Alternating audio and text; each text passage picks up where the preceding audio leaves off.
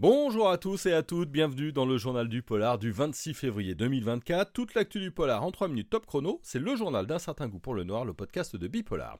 Et on commence avec la grosse info pour les fans de Casa des Papel.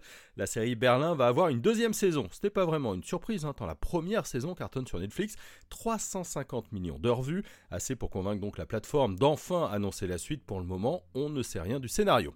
Autre grosse info de la semaine, c'est l'arrivée prochaine du polar du rappeur Booba. Il s'appelle Et il sera diffusé sur Prime Video.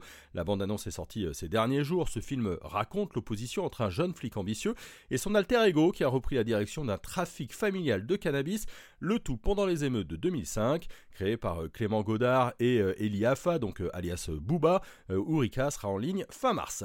Julia Roberts et Will Smith sont des projets de polar. Julia Roberts devrait tourner Panic Carefully avec Sam Esmail.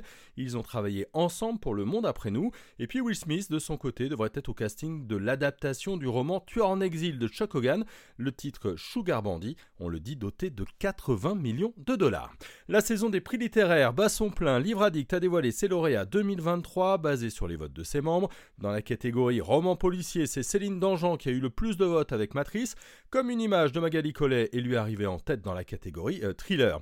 Et puis il existe un prix euh, Bob Moran depuis 1999 et cette année la sélection finale est très polar.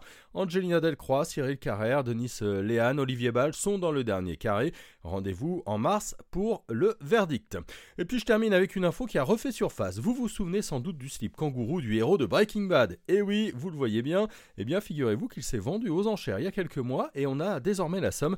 Il a été adjugé 32 000 dollars. On, on ne sait pas si celui ou celle qui l'a emporté le porte ou le garde précieusement. Allez, notez sur vos agendas que du 15 au 17 mars prochain aura lieu le festival Bloody Fury, euh, pas très loin de Caen. Nous sommes partenaires avec Bipolar. Il y aura une très jolie programmation. On en reparlera euh, très vite. Un mot de notre programme pour finir. Cette semaine, nous aurons en ligne l'interview euh, d'Olivier Gallien pour Sève, un roman qui nous emmène dans la chaleur de la Corse en plein été.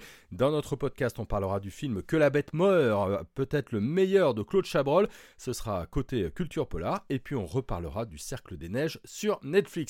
Et puis il est toujours temps de participer à notre Tipeee pour nous filer un petit coup de pouce. Voilà, le journal du polar, c'est terminé pour aujourd'hui. Retrouvez-nous sur nos réseaux sociaux, hein, Facebook, euh, TikTok, Instagram, Twitter et LinkedIn. Bonne journée à tous et à toutes.